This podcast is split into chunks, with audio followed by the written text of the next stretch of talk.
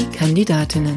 Der Audio-Fragebogen zur Bundestagswahl 2021. Mein Name ist Susanne Lang. Ich bin Journalistin und werde bis September Politikerinnen, die direkt für den Bundestag kandidieren und Lust auf das Podcast-Projekt haben, zu ihrem Engagement befragen. Was treibt sie an und wie wollen sie Politik verändern?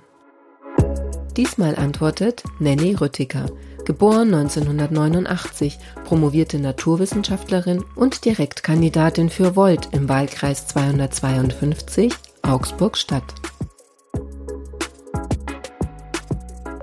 Frau Rüttiger, wann war für Sie klar, ich möchte Abgeordnete im 20. Deutschen Bundestag werden? Ja, zu dem Zeitpunkt, als die parteiinterne Aufforderung kam, äh, ja, Bewerbungen einzureichen, hm, hatte ich erstmal so ein bisschen gezögert, weil ich einfach noch sehr frisch bei Volt dabei war. Das ist meine ähm, ja, erste parteipolitische politisches Engagement. Äh, da war ich noch kein halbes Jahr dabei. Ähm, hätte aber schon irgendwie Lust gehabt und dann hat unsere ähm, ja, Vorsitzende, die Friederike Schier, ähm, so ein tolles ja, Austauschformat organisiert, wo ähm, Kandidatinnen, die schon zur Europawahl 2019 angetreten waren, äh, einfach ihre Erfahrungen mit, mitgeteilt haben in, in Anrufen oder auch jederzeit eine Frage zu stellen, eine Diskussion zu führen. Und äh, ja, das habe ich mir mal so angehört und äh, auch viele andere Volterinnen und es gab dann einige Bedenken, die so geäußert wurden. Und äh, eine von diesen Kandidatinnen von 2019 meinte dann so, ja, ähm, Männer würden sich darüber nie Gedanken machen. Die machen einfach und das rät sie uns, springt ins kalte Wasser und probiert es aus, weil nur dann wisst ihr, wie es wirklich ist und ob das was für euch ist oder nicht.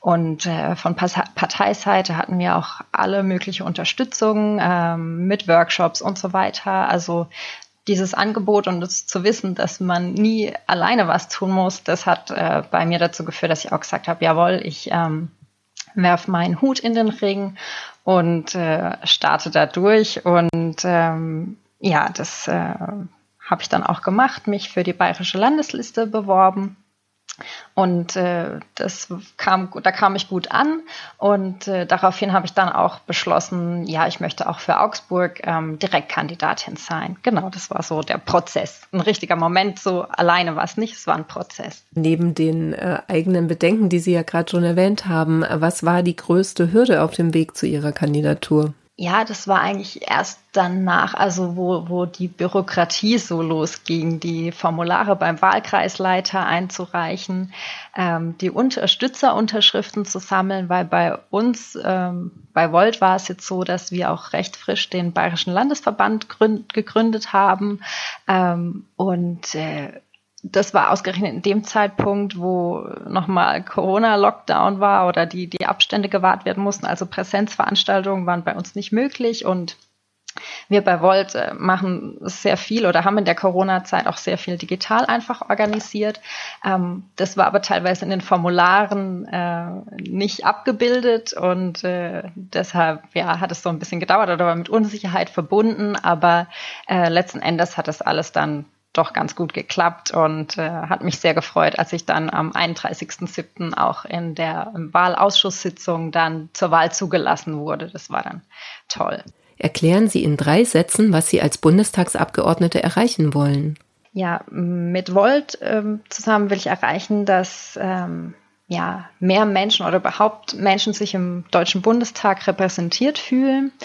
Ähm, und äh, unser Name sagt schon ein bisschen, wir wollen da Spannung reinbringen, äh, neue Energien, eine neue Art von Politik äh, machen.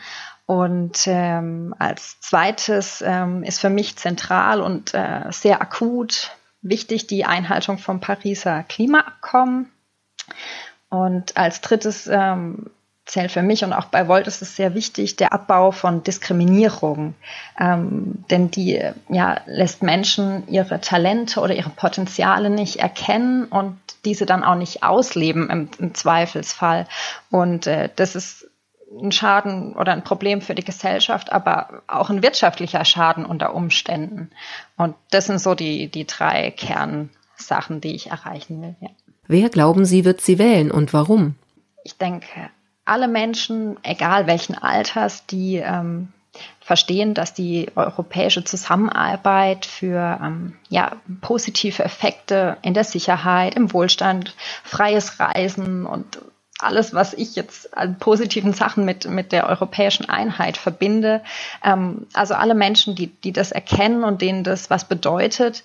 Ähm, ja, und, und warum? Weil, weil ich ich ja und wollte auch ähm, ja, sich die, für die Stärkung vor allem des EU-Parlaments einsetzen. Das ist ja schließlich von den Bürgerinnen direkt gewählt, hat aber nicht mal ein eigenes Vorschlagsrecht für Gesetze. Und das muss sich dringend ändern.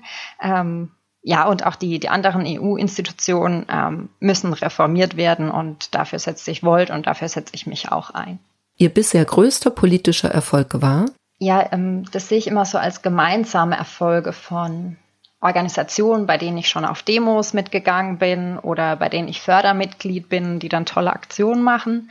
Ähm, wenn ich es jetzt auf meine, in Anführungszeichen, ja, kurze äh, politische Karriere äh, benennen soll, dann ist es tatsächlich ähm, ja die Aufstellungsversammlung, äh, die Volt intern war, wo ich ähm, auf Platz fünf der bayerischen Landesliste gewählt wurde. Und das bedeutet, wenn Volt tatsächlich die 5%-Hürde erreicht, bin ich im Bundestag und das ist schon ein richtig tolles Gefühl und hat mir auch ähm, viel ja, Rückenwind und Motivation gegeben, auch für meine Direktkandidatur ähm, für Augsburg und Königsbrunn.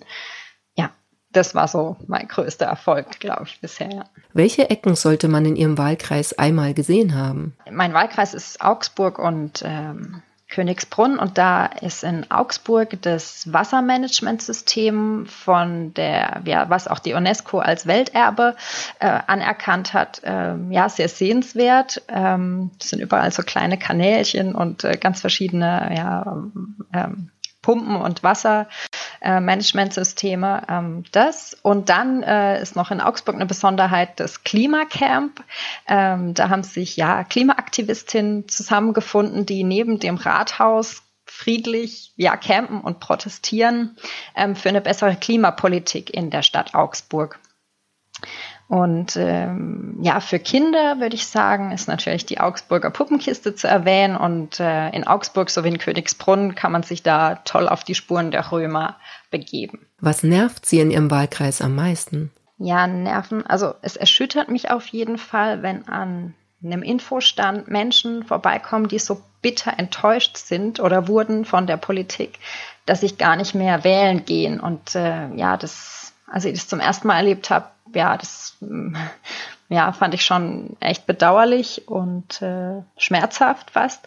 Ähm, und Nerven, äh, würde ich sagen, sind die Leute, die vorbeilaufen und verächtlich lachen und den Kopf schütteln, wenn, wenn, wenn ich sage, es geht um Europa und was das bedeutet. Ähm, da nervt mich dieses Unverständnis, dass ja, wir alleine nicht so viel erreichen können wie zusammen und zusammen in Europa haben wir einfach mehr Gewicht in der Welt. Und äh, ja, das muss sich ändern, genau.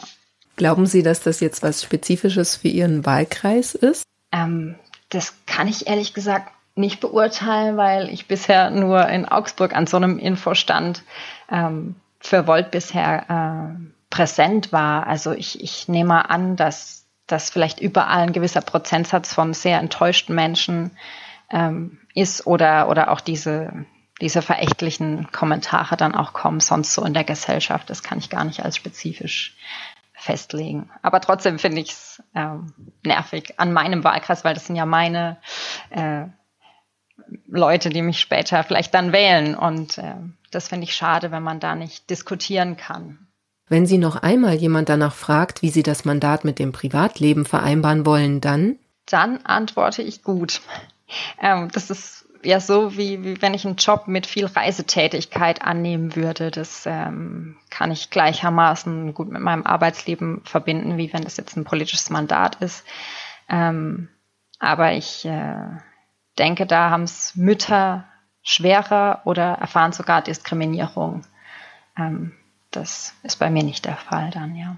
Den Wahlkampfstand haben Sie jetzt ja schon einmal erwähnt. Es gibt noch mal eine Frage dazu. Ähm, was war das Dümmste, das Sie im Zusammenhang mit Ihrem politischen Engagement bisher gehört haben? Ja, so Vorschläge. Ja, klingt interessant, was Sie erzählen oder klingt gut, würde ich unterstützen. Aber das müssen sie alles mit Gewalt durchsetzen. Und äh, ja, das geht natürlich nicht und äh, erreicht gar nichts. Also physische Gewalt oder was war da gemeint? Ja, doch, ich äh, befürchte, es war physische Gewalt gemeint, ja.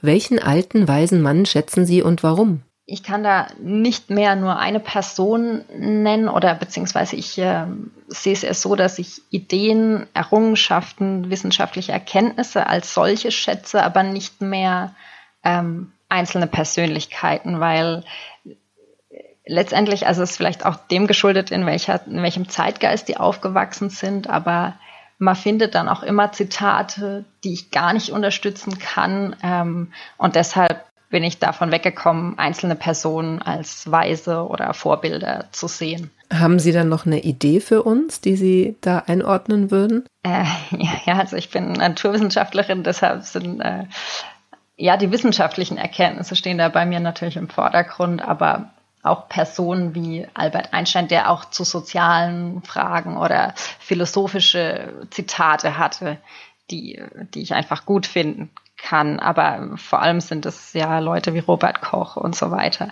die einfach äh, die Medizin weitergebracht haben oder äh, bei der DNA auf, also die, die DNA-Struktur, die Aufklärung äh, entdeckt haben. Ähm, das, also diese einzelne helle Momente, so weiße Momente, die ja beeindrucken mich dann schon, ja. Das schlimmste Buzzword in der Politik lautet für mich? Das sind eher Sätze. Also zum Beispiel, also wenn diese Trotzreaktion dann kommt, was darf man denn dann überhaupt noch sagen? Ähm, oder die Partei XY, ja, das muss man sich ja leisten können, die zu wählen. Und da finde ich das Schlimmste daran, dass irgendwie genau die Kopierung, die man sich eigentlich leisten müsste, das geschafft haben, das über ihre jeweiligen politischen Rivalen als Idee in die Köpfe der Menschen zu pflanzen. Und diese Idee hält sich da auch tapfer. Also das stört mich, glaube ich, momentan so am meisten, dass mh, mm, wir gar keine Diskussion mehr hinbekommen, sondern jeder sagt nur seine Meinung oder seinen Aspekt. Aber es gibt einen Unterschied zwischen Meinung und Fakten. Und das scheint momentan zu verschwinden bei vielen. Und deshalb ist auch gute Bildung sehr wichtig, die ähm, politisch bildet oder die, die Diskussionskultur ähm, in den Schulen, aber auch in der Erwachsenenbildung fördert.